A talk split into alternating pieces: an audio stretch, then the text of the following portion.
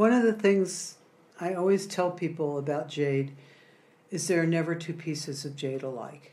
It's like human beings and DNA. Uh, you'll never see two pieces of jade alike. You'll never be able to match, do a match set for earrings or whatever. Uh, so jade is, each piece of jade has its own intrinsic value. The other thing that's fun about jade is the more you touch it, the prettier it gets. Oh, it's Mm-hmm. it's in constant And evolution, it- constant it's change. not it's not a mystical thing it's the oils in your skin but when i first started working with jade collections archaeological collections you go into a museum you open a drawer the jade's been sitting there untouched for 90 years 100 years however long in a dusty drawer in the back of a museum anywhere in the world basically the minute you pick it up and you start touching it and working with it and photographing it, whatever you're doing with it, it comes back to life. It springs right back to life hmm. because it hasn't been touched and it wants to be touched. So Jade is almost sitting there saying, Touch me. So Jade's a very tactile experience. And in order to understand jade, you always need to have some. You notice I've got some in my hands. You've always got to have some in your hands. Uh, because if you travel around the world, almost everything that's offered to travelers as jade is not jade. So, how are you going to know the difference? The only way you know the difference is by touching it. And if you've touched enough jade, you'll never mistake a piece of non jade for jade.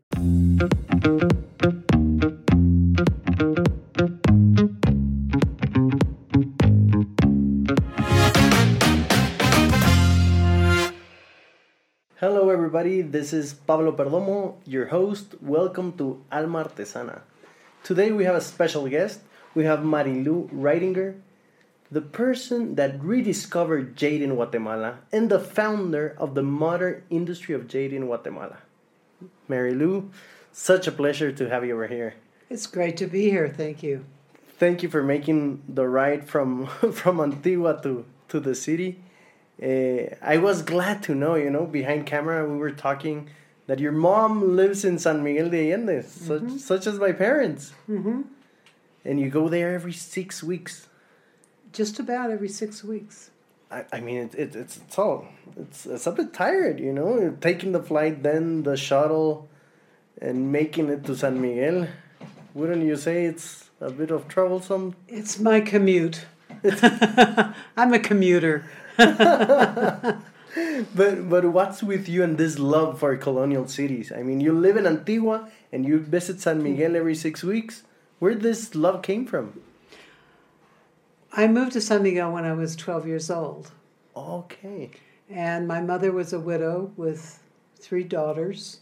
And we lived in San Miguel when it was a small town, 16,000 people. And there were only about 200 foreigners. And it was, a, it was an artist colony. So we were around writers and artists and, and, you know, painters and sculptors and poets. And I, it changed my life moving to San Miguel because we had been living in a small town in Texas and San Miguel is was opening up the world to me.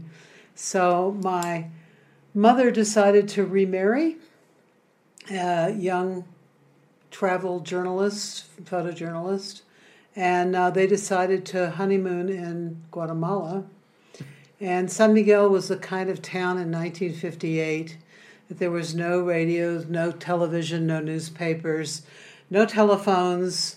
Uh, the only way you knew anything was by word of mouth. So if you were going to have a party, you invited people by knocking on their door and so forth. But every night there was a party in San Miguel. It was a very bohemian town. Right. And every night uh, you didn't know where the, the party was going to be, but you could follow a dog named Blackie, a yellow dog named Blackie. and Blackie's owner was a famous local alcoholic. And you would bring your 35 cent bottle of tequila to the party. And all the kids hung out with all the adults. But all the party conversation was all chismes and it was all fantasy stuff because nobody had newspapers and nobody really knew what was going on. So my mother said, found out that the local chisme was that the Pan American Highway had been finished to Guatemala, and you could take your American car to Guatemala and sell it for two or three times what it was worth in the States. And so she decided to leave her three daughters in San Miguel and make this incredible trip to Guatemala. And she and her husband to be got as far in our family car as Arriaga, Chiapas, and there was no Pan American Highway. It, it didn't exist. So they put their car on a flatbed of Right. a railroad and they got off in Tapachula. But in the meantime, the, the train was a wood burning uh, locomotive and the black smoke blackened their faces. So they had been married for two days and they were about to kill each other on this train trip to Guatemala. And they didn't know when the train was going to stop, so you couldn't get off and get water or get food or go to the bathroom or anything because the train might start up again. Right. And they loaded the car on the flatbed of the train backwards so that you couldn't have uh, you couldn't have used the air conditioning because the air conditioning in the car would have worked if the air had been coming in, but they put it on backwards. So anyway, uh, they got to Guatemala without killing each other, and they came back to San Miguel. And they brought all these photographs and stories and amazing gifts, and they brought textiles and dolls. And I was 12 years old, and I was very impressed. They planted the seed. And I decided when I was 12 years old that I was going to live in Guatemala. I was going to spend my life in Guatemala. Oh. I am going to live in Guatemala. At so when I was old, 12 years old, I was going to live in Guatemala. You were so driven. yeah. And we took a freighter to Europe and when I was 13 years old and we lived in Europe for 3 years. And I went to school in Switzerland on Lake Geneva and all the other girls were looking at the Alps and Lake Geneva. I had a poster over my bed of Lake Atitlan and Oh. Volcan San Pedro and every night I would look at my poster and say someday I'm going to live in Guatemala. Oh, that makes me. it gives me the goosebumps. So the that goosebumps was my that- life ambition. And I was determined I was going to make it to Guatemala someday. And it was a, a, an amazing moment when I first came to Guatemala. I came, we, we'd been on a freighter trip to Peru and we went to Machu Picchu and we went to Chile and Buenos Aires and Bogota and, and, and Bolivia. But we had three days in Guatemala when we came back from that trip. And I was just thrilled with Guatemala. So I came back to San Miguel, and everybody said, How was South America? How was your freighter trip? And I said, No, Guatemala, let me tell you about my three days in Guatemala. so I had really decided that that's what I wanted to do with my life is be an archaeologist and live in Guatemala. But the but the archaeologists came from your love for Guatemala and your It came partly from uh, when I was nine or ten years old. My father died when I was five. Uh, people would ask my sister and me, What do you want to be when you grow up? And I was the drama queen. I wanted to be the actress and the ballet dancer. And my sister would always answer and say, I want to be an archaeologist. And she got the attention, and I didn't get the attention. oh And I thought, wait a minute, what's this archaeology stuff? why, why do people think she's more interesting than I am? Right. So then I just started telling people I wanted to be an archaeologist so I could get attention. And then I finally figured out when I was 12 or 13 and we were living in San Miguel that yes, you can be an archaeologist because we discovered an archaeological site outside of San Miguel. We had our horses and we went out camping because cars couldn't get there. We discovered these pyramids and and it's now a very well-known archaeological site outside of San Miguel, but we were like the first gringos to discover it. So it, it became a, a big part of who I wanted to be and and where I wanted to live. But you were thinking, uh, you you were studying this in Switzerland. You mentioned, or That was high school. oh, that was high I school. I was 14, 15, 16. Oh, because I don't know if you're gonna study ar- archaeology, you're thinking. Well, I don't know. I would be thinking about Egypt maybe, or I don't know what was popular back then. Like, where can you make a life? Oh, for me, it was always Mayas and Aztecs and Olmecs, and it was always it was always Mesoamerican archaeology. It was I was every, everybody loves the idea of, of Greece and Egypt and, and old world archaeology. I was definitely interested in new world archaeology. So. And uh, let's talk a little bit about what's the important thing in this in this field, like the discipline in archaeology and conservation. Because I find I don't know, it's it's rare to talk to an archaeologist actually. Mm-hmm. Um, it's all about being curious, and it's always about asking the right questions and who were they and how did they live, and what was meaningful.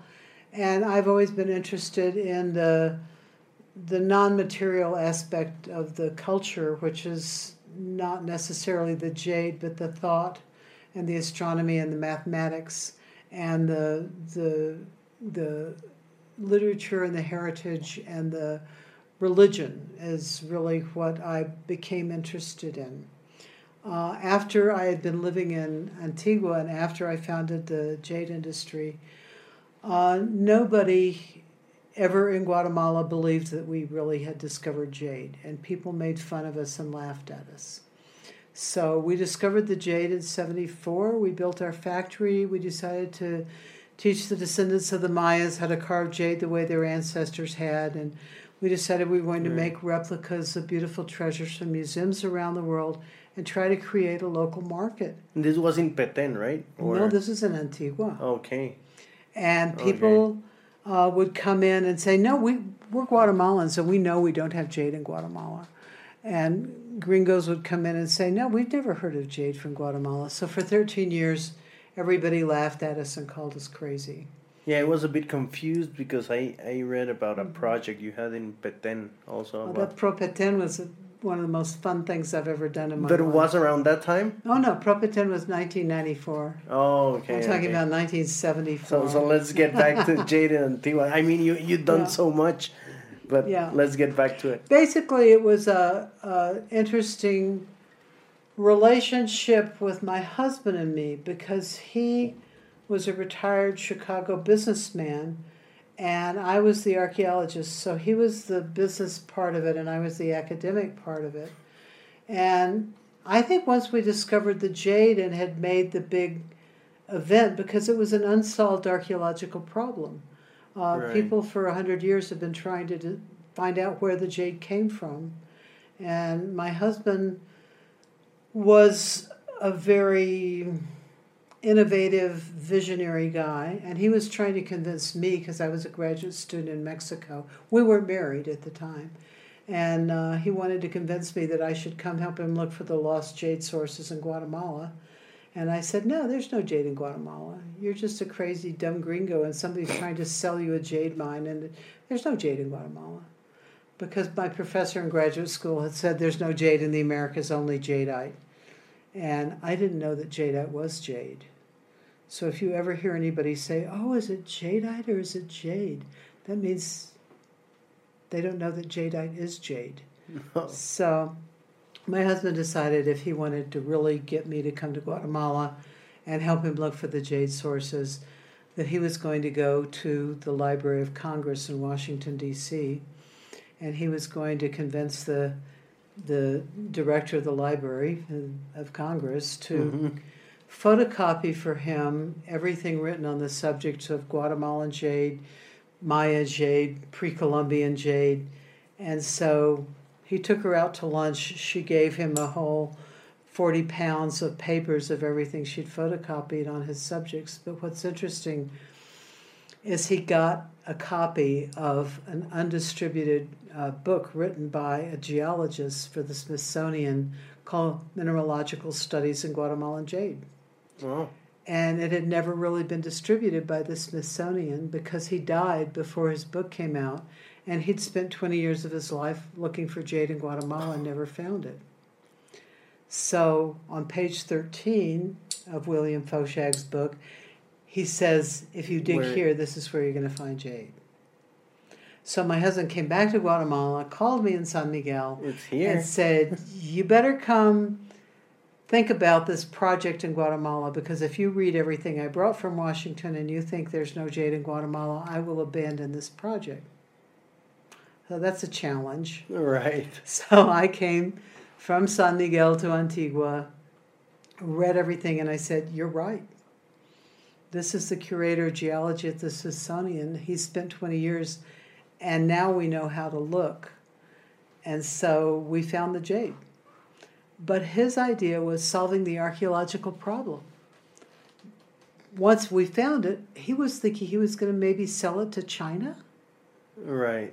Because they're the major consumers Oh yeah, of they're jade. the major the- consumers of jade in the world. And I thought, why are we coming to Guatemala when this represented three thousand years of jade culture in Guatemala, and we're going to sell it to the Chinese because they're going to carve it. We're giving jobs to the Chinese, and they're gonna and they're going to export it to the world as Chinese jade. that's Chinese. Right. People will never know there's jade in Guatemala.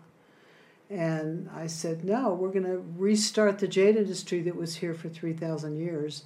And we're going to make these beautiful replicas of museum pieces and try to create a market in Guatemala. And of course, it was a total failure. It was a total failure. Right. Nobody wanted Guatemalan jade. But but, So- go, but going back to the mindset you had at that time, it was like looking for a treasure, like looking for El Dorado in Guatemala. Yeah. yeah. Uh, and then we found that nobody wanted it. Yeah. So, uh, after about three or four years, I told my husband, I said, we're going to have to give this up. Nobody in Guatemala is ever going to believe it's jade. No foreigners are going to come here and believe it's jade. We know it's jade. We've had it tested by the Gemological Institute of America. We know all about jade, but nobody's ever going to buy it, and we might as well just close up and go home. Mm. And You had to start teaching. I think again. women are a little more sensitive to social censure and have people laughing at them. My husband said, Never, never. We're never going to give up this project. So, after 13 years, uh, the wonderful uh, writer photographer from National Geographic came to Guatemala, interviewed me. I became the centerpiece of the whole story of the Jade article. Excuse me. I'm going to take a sip of my tea here. And um, it was uh, it was quite the moment for us. And and how, how did you got that coverage? Like, did you contacted him or? He called in 1985 and he talked to my secretary. And my secretary said, This really important photographer and writer from National Geographic who's doing an article on jade is coming to Guatemala and he wants to meet you. And he called back and the secretary said, I'm sorry, she's gone to lunch. And he said, Did you tell her who I was? and my secretary said, Yes. And she went to lunch. Well, Fred and I laughed about that for years. He'd never had anybody not be excited about meeting him and so forth. so when we met, uh, he had been working on this article for two years. And he'd written 22 articles in National Geographic. He was a senior photojournalist. And he'd written the article on pearls and diamonds and emeralds and rubies, etc. And each article had taken him about three or four months to write. Well, with Jade, he'd already been working for two years. He went back and got a degree in gemology because every place he was in the world, everybody had a different opinion and everybody was telling him a different story. And he was he was not understanding why nobody knew the same thing and everybody had different information. Right, like a big So puzzle. we got here and he, he came to Guatemala and we went to the National Museum. And he said, Do you think that's jade? And I would say, Yes. Do you think that's jade? No. Do you think that's jade? Yes.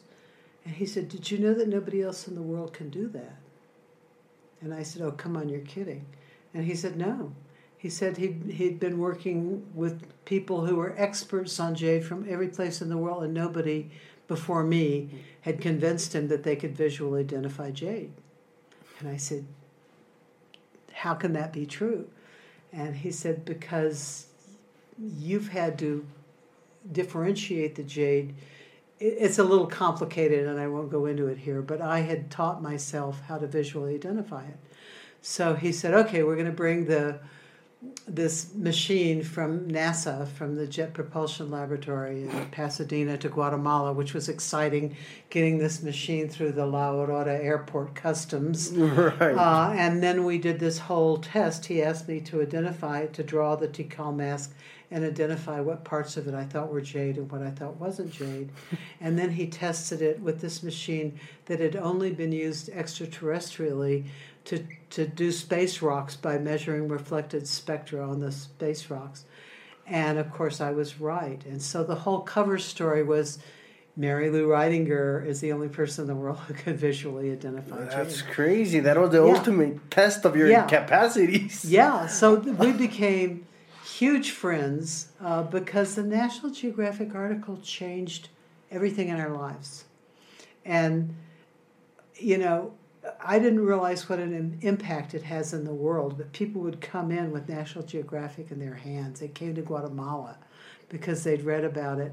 And Guatemalans all of a sudden said, Wow, you mean this stuff really is jade? That gringa's not crazy? You mean this really is jade and it's part of our heritage and it's it's you know a treasure of Guatemala. So it it really changed everything. And like you were looking for this treasure, he was looking for the he was looking for the truth. Yeah. he was on that hunt. So eventually I became right. Setting up and reestablishing the jade industry in Guatemala worked, but it took 13 years of suffering. So it took National Geographic to change everybody in the world's mind. And how did that change internationally? Like the the the big producers of jade in the world, talking about Myanmar, Japan, Russia, they were like, okay, so Guatemala is a player now. Well, it has to do with who's the buyer. Because the Chinese, if it if it was the kind of jade they were looking for, the word for it was Burma jade. Hmm. And if it was Guatemalan jade, it wasn't Burma jade. The fact is, is that Myanmar, Burma, has jadeite, and Right. it's almost exactly visually and, and chemically identical to Guatemalan jade. So you could hold up Guatemalan jade and Myanmar jade side by side, and people wouldn't be able to tell.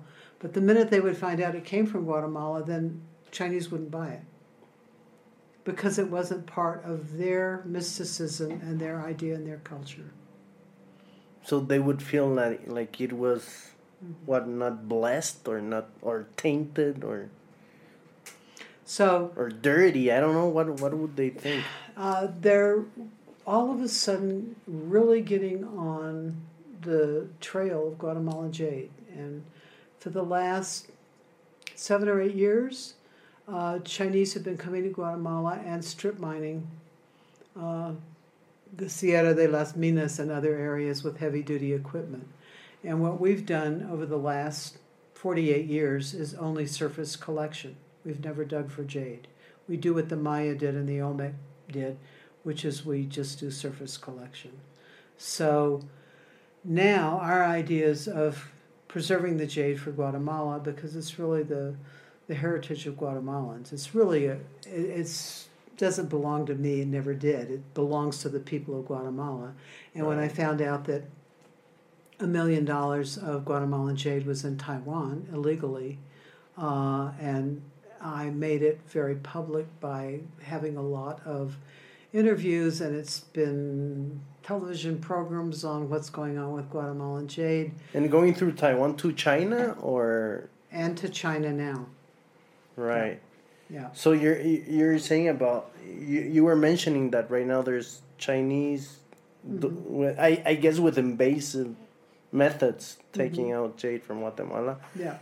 and they you know because I had the misconception and I and I think a lot of people do that China uh, has jade, but I guess they buy it and they sell it as Chinese jade? It's a, it's it's a long story, but there are two types of jade in the world. There's nephrite jade and jadeite jade. Mm-hmm.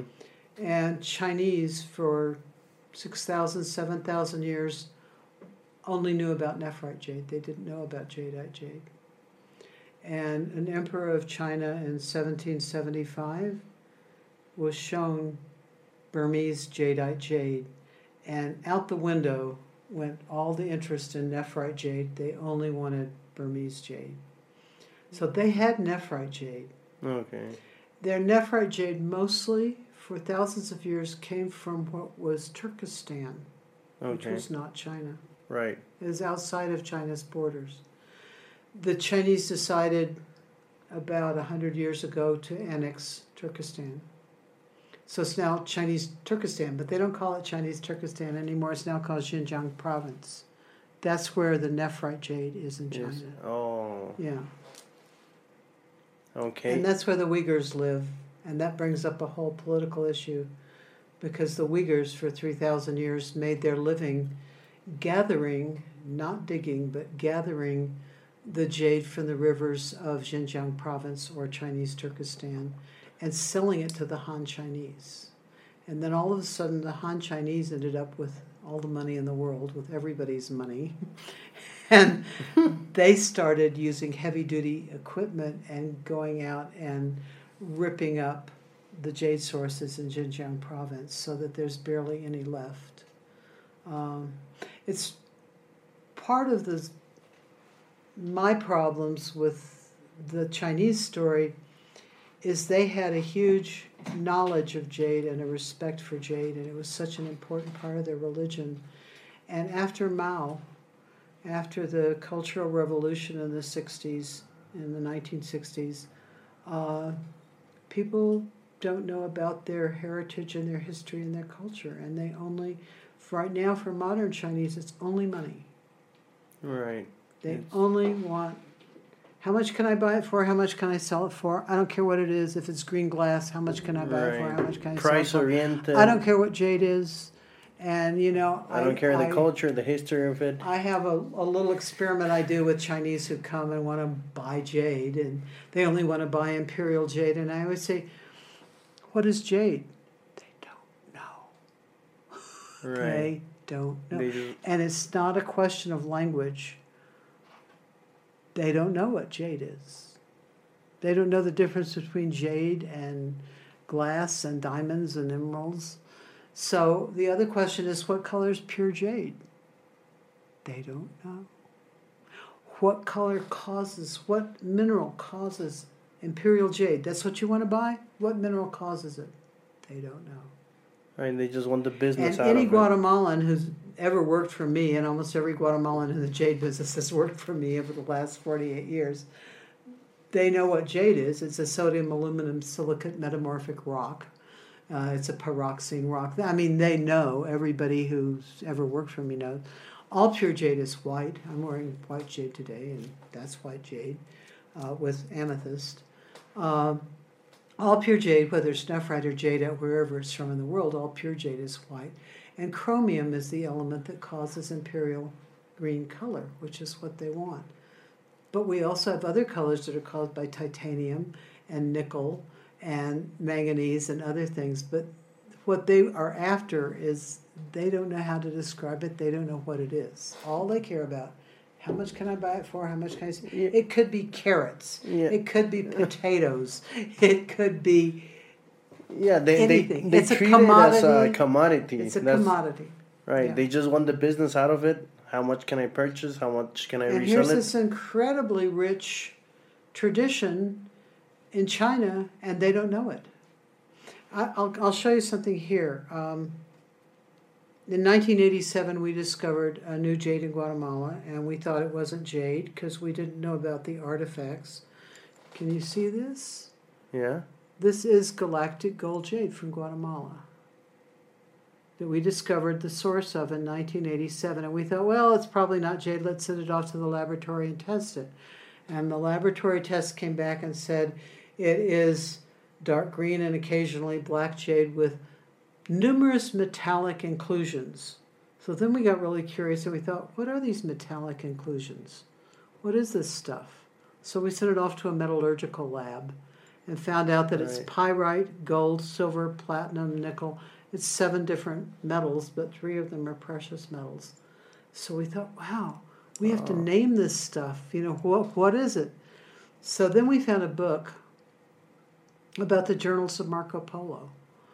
And Marco Polo describes going through Xinjiang province or Turkestan uh, in the 1200s when he was traveling through China. And he says they are, are finding jade veined with gold in the rivers of Khotan, near Khotan, the White Jade River and the Black Jade River. And we're thinking, wow, Marco Polo describes it in his journals. You know, this is really exciting. So I would ask modern Chinese, you know, on my trips to China, I would say, so, you know, do you know anything about this this jade that has these metal flecks in it and, and we're calling it galactic gold jade and we're really excited in Guatemala. And um, Marco Polo wrote about it in his journals and they'll say, who's Marco Polo? Literally. And I'm like, okay, never mind. because they've never read any literature on jade. It's just like, it, it's a commodity. Right. And the and all these producers and all these countries that have jade, eh, what's the reason? Is it a specific tectonic plate that has Yeah. been there and produced It occurs on the tectonic plate boundaries between Right. between two tectonic plates. It occurs through subduction faulting as the tectonic plates move over and under each other. Okay. And uh, yeah, it's it's a metamorphic rock that occurs with pressure. And how how did you because I know that you care a lot about jade and you didn't want it to use an an invasive method because you could break it or tinker it. So it was a lot how got, gathering it Yeah, and doing surface cleaning, surface Yeah. exploring. and then we would that must also have taken a lot of time. we also made a decision after the earthquake in '76. uh huh. We bought the property. We bought a lot. We bought eight contiguous uh, pieces of property that had jade on it. And we would bring it into Antigua and carve it all in Antigua because we built our factory in 74. And we had big saws and we would saw it up and we had diamond tools, etc. Uh, but we made a decision this jade isn't ours. Our role is really to bring back what was so fabulous and important for 3,000 years of culture. And it wasn't just the Mayas, it was seven different cultures over a period of 3,000 years. And really, what we're going to do is take the best stuff we can carry and put in our pickup truck and take back to Antigua, and we're going to leave everything else there. And if any poor farmers and neighbors come and take the jade, it belongs to the people of Guatemala. It's theirs. So our theory was it, it belongs to Guatemalans. Guatemalans hopefully will be able to work it and, and carve it and do whatever they want to. I didn't feel that way about other people who were stealing jade from Guatemala. I didn't feel that way about Chinese or Mexicans or Italians or Hungarians or Salvadoreños or all of the other people who've come and stolen a lot of jade from Guatemala. So Koreans, Japanese, everybody's come to steal jade from Guatemala. And so I feel my duty at this point is to try to protect the jade for Guatemalans because it belongs to Guatemalans. And and, and Mary Lou, all, all this work, uh, how it, how does it connect with Jade Maya? You Mm-hmm. mentioned you took you know the the best to Antigua. What was the plan there? Our plan with Jade Maya is basically to bring back all of these seven different uh, cultures that work jade, to bring back the jade story and to tell people its importance. And what made jade so important for thousands of years in Asia and in the Americas is that jade is so hard to crush or melt or carve or destroy that it represented immortality and eternity. And then they began to believe, both in Asia and the Americas, that the the immortality and eternity could transfer from the jade to the wearer of the jade. Oh, okay. So, starting 2,000 years ago in the Han Dynasty in China, they started burying their emperors with their bodies covered with jade to make them immortal. And in the Americas, the same thing was going on. They were burying their rulers with their bodies covered with jade to make them immortal. Hence, the jade burial masks, hence, all of the jade found in tombs in Guatemala. It's to make them immortal. And for instance, at Pacal's tomb in Palenque, he's Mhm. buried with 26 pounds of jade on his body in his sarcophagus. But they believed in his immortality so strongly that for hundreds of years after his death, there was a speaking tube from the temple up above going five stories down into his sarcophagus so that the priests could communicate with the immortal Pakal. So the jade was going to make you immortal. That's why on both sides of the Pacific Ocean, in the Americas and in Asia, the belief in jade was so strong as it represented eternal life. Right, so it had a, a, a spiritual purpose and emotional, an emotional purpose. This rock, and, and I've heard some rocks, you know, they they I, they are like a magnet for energy. So sometimes you need to do some cleansing of the Mm-hmm. of the jade. Is that is that true? My husband believed that he would always clean, cleanse his jade, etc., etc. Yeah, I, I believe it too. yeah, I believe Yeah. you know they, they can capture energy Mhm. quite well, and and yeah, sometimes jade has been so many hands that you don't know what energy took from where. I guess. so a lot of the work of Maya has been creating this conscious, right? Creating this Yeah. conscious for the for the to take care Mm-hmm. of the jade and how to use it and how it was used and and the It's been, I have to say, maybe 90% of what we've done is educational. Uh, having conferences, giving talks to groups, uh, telling people about jade because people don't know anything about jade. And so we start off telling them what it is, why it's important, etc. A lot of people don't know where the word jade comes from. Do you know where the word jade no comes no from? no actually no It comes from Spanish. At the time of the Spanish conquest, the Spaniards arrived. They were looking for gold. They wanted to save souls for Christianity. They found the local people worshiping jade. They declared the worship of jade to be idolatry, worship of false idols, Mhm. punishable at the time of the Spanish Inquisition by torture and death. Right And that's why within 20 years of the Spanish conquest, there was no more jade culture. It was They done, get- finished. And I got here 500 years later, and nobody knew they'd ever had a jade culture. But anyway, the Spaniards asked the Aztecs, because that was where their first contact point was, uh, why the jade was so important, because jade was money, jade was value. And the Aztecs told the Spaniards it's to cure diseases of the loins. And in medieval Spanish, it was piedra de hijada. La hijada, it's where the word hígado comes from. La hijada was the region of the body where your kidneys are. So the Spaniards took it back to Europe and they called it piedra de hijada. And then it became jade in Italian and jade in German and jade in French and jade in English. All comes from piedra de hijada in Spanish. Because when the Spaniards arrived, Europeans had never seen jade. There were no words for jade. So all the words for jade in European languages come from Spanish. right mm-hmm.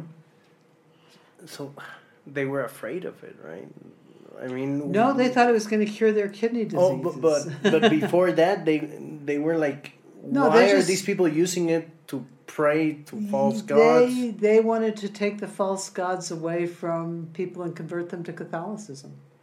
Crazy I want to tell my story about Linda Schele. please Uh, Linda Schele please do uh, came into my life really early on when she was with a symposium here, and it was on uh, epigraphy and Maya hieroglyphs. And she's the person who, with her team, rediscovered how to read Maya hieroglyphs. So she became very famous and has written several books, being the one of the top dis- discoverers of Maya hieroglyphs. So we had a bunch of archaeologists at our factory in Antigua, and as usual, everybody was laughing at us and calling us crazy. And Linda came up to me and said, Ah, oh, you know, you're doing what I've always wanted to do. This is my dream. My dream has always been to carve jade. And I said, Linda, my dream is to learn to read Maya hieroglyphs. Let's trade. so Linda learned how to carve jade and she started carving all these beautiful pieces and we started selling her pieces. And she got more and more famous around the world and she the university of texas at austin was her uh, her her uh, bailiwick and she died tragically very young. She's buried up at lake atitlan on federico Fahsen's finca and the maya people still have fires burning in linda's memory above the lake.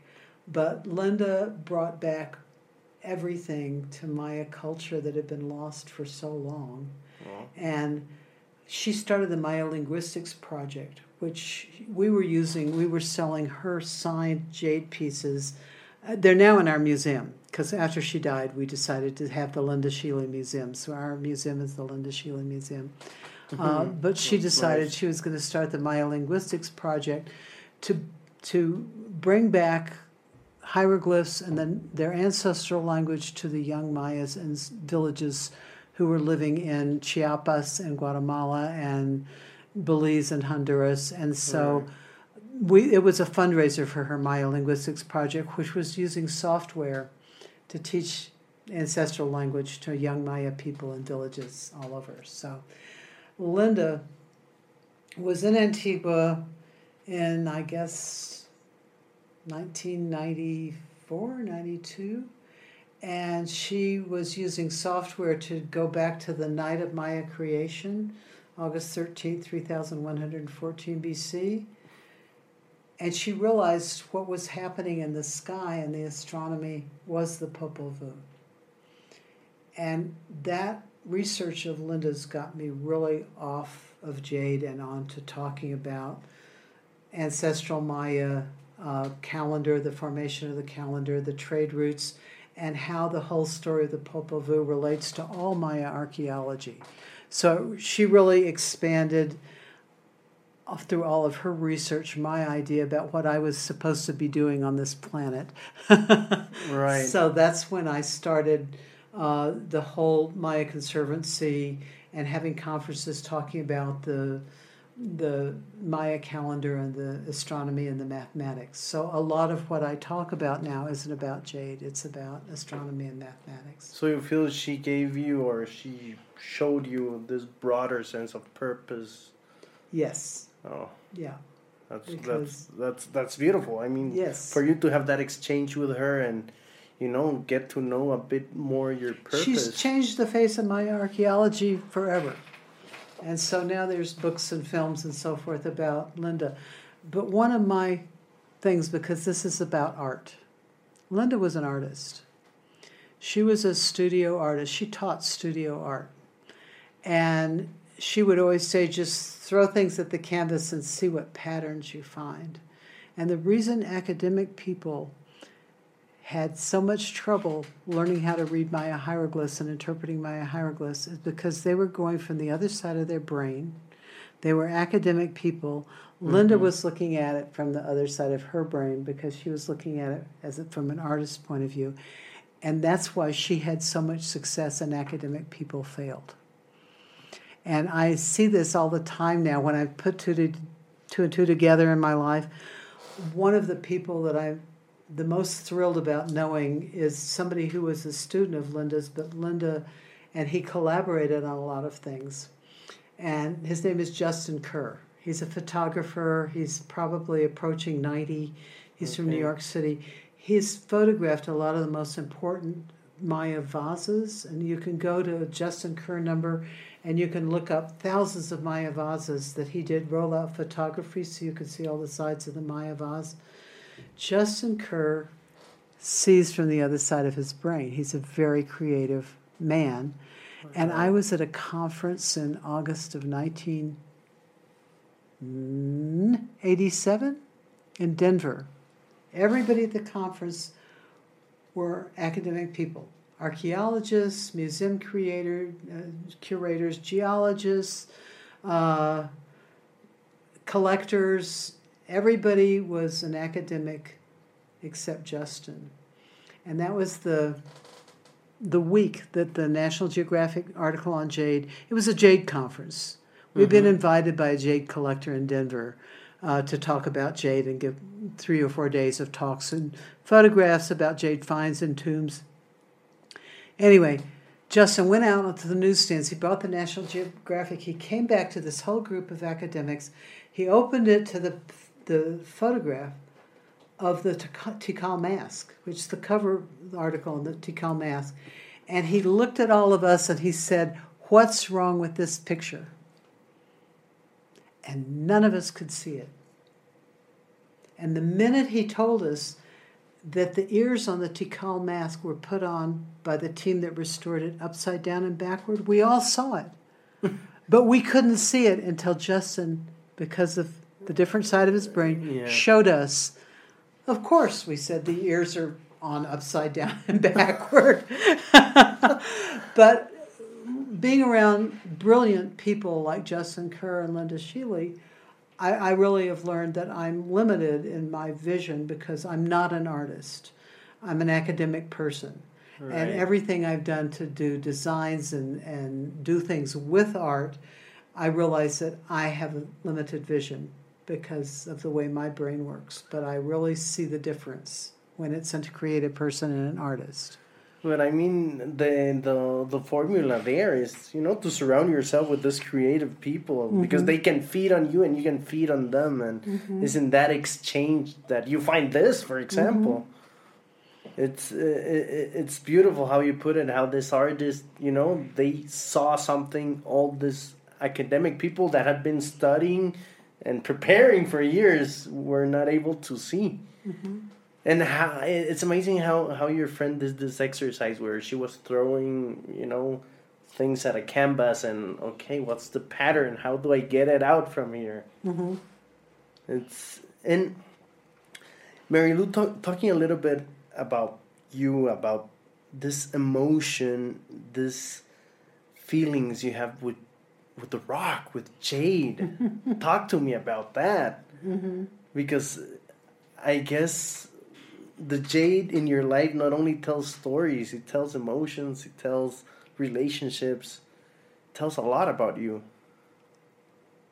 One of the things i always tell people about jade is there are never two pieces of jade alike. It's like human beings and dna uh, you'll never see two pieces of jade alike. You'll never be able to match, do a match set for earrings or whatever. Uh, so jade is, each piece of jade has its own intrinsic value. The other thing that's fun about jade is the more you touch it, the prettier it gets. Oh, it's mm-hmm. it's in constant evolution, constant it's change. Not, it's not a mystical thing. It's the oils in your skin. But when I first started working with jade collections, archaeological collections, you go into a museum, you open a drawer, the jade's been sitting there untouched for 90 years, 100 years, however long, in a dusty drawer in the back of a museum anywhere in the world, basically. the minute you pick it up and you start touching it and working with it and photographing it, whatever you're doing with it, it comes back to life. It springs right back to life because it hasn't been touched and it wants to be touched. So Jade is almost sitting there saying, Touch me. So Jade's a very tactile experience.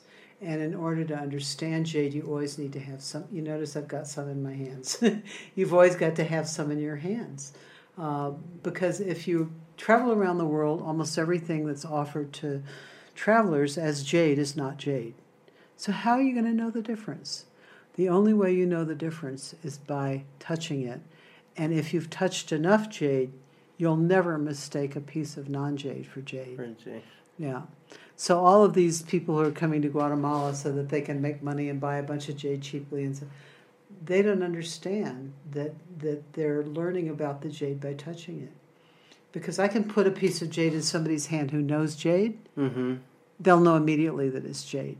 If it's not jade, they'll know immediately that it's not jade. So it's the the weight, the texture, the it's temperature. the weight, it's the temperature. Yeah. Mhm. It'll always be the coldest thing in the room. Okay. But once you put it on, it will warm right up to body temperature.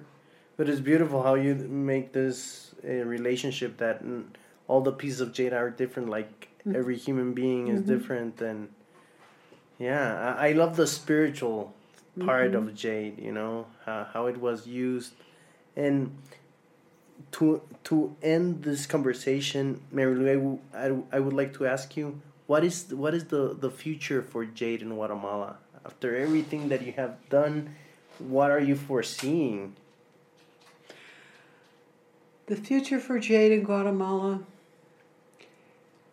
if the government, and I have to say not the government, that the people of Guatemala start to appreciate jade and stop the corruption that goes on in the government, which the people can do, Yeah. uh, you've got enough jade for 5,000, 10,000 years of jade in the future. If what's going on right now continues and the people don't care, you've probably got about five, ten years left of jade in Guatemala. Oh my god. Yeah. Oh. It's Yeah. Five to ten years. Yeah. Because if you look at what's happened in places where there's no jade left in the world, which is Myanmar, is just it looks like the mountains of the moon. There's there's not a blade of grass left in in Myanmar. Mm-hmm. Um, you can go to a, a what is it? It's a documentary done by ah, I want to say World World in Crisis, but that's not the name of the filmmakers.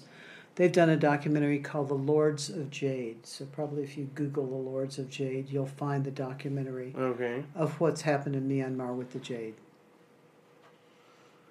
So it's actually right now, I think Myanmar has pretty much decided they're not going to continue to let the Chinese rape their jade. Take their. Yeah. Yeah, so that's sending a lot of Chinese to Guatemala, unfortunately for Guatemala.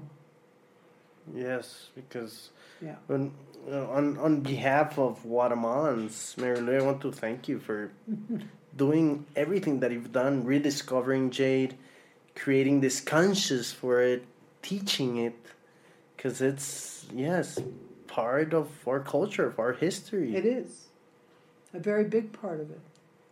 and thank you for this love that you have put into it because well you grew in san miguel you have a well american parents and you nurtured this love for for guatemala for for the people of guatemala for guatemalan jade for guatemalan history and so i don't know if, i guess a lot of people have said this to you before but i'm saying it from the heart thank you very much Well, it's obviously my passion.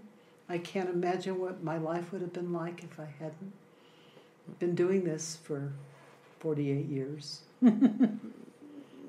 Well, I'm, I'm glad we had a, an angel of jade here in Guatemala. Uh, I just, uh, I, I, again, it's, it's my passion. There's nothing else I would have ever wanted to do. Mary Lou, and if we want to know more about what you're doing, Mm-hmm. where can we find you? Is it through Jade Maya? You can go to www.jademaya.com.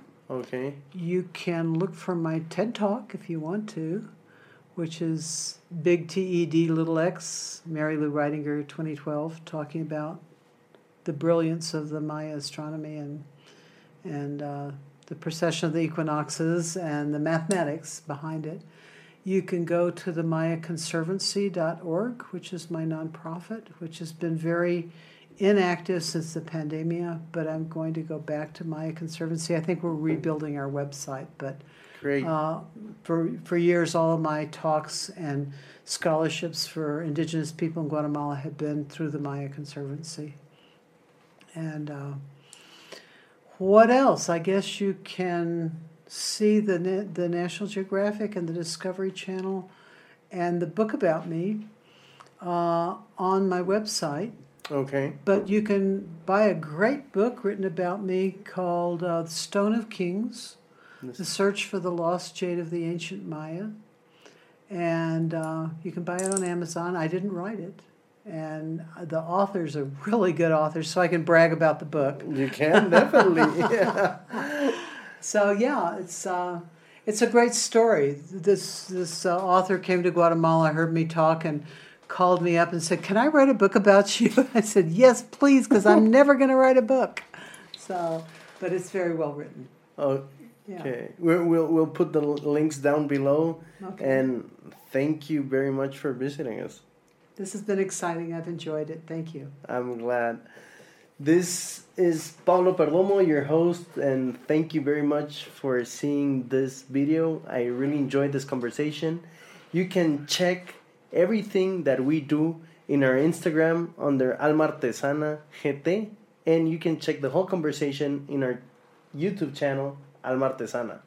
And we have also the audio format in all the platform podcasts that you can imagine. So thank you very much y hasta pronto.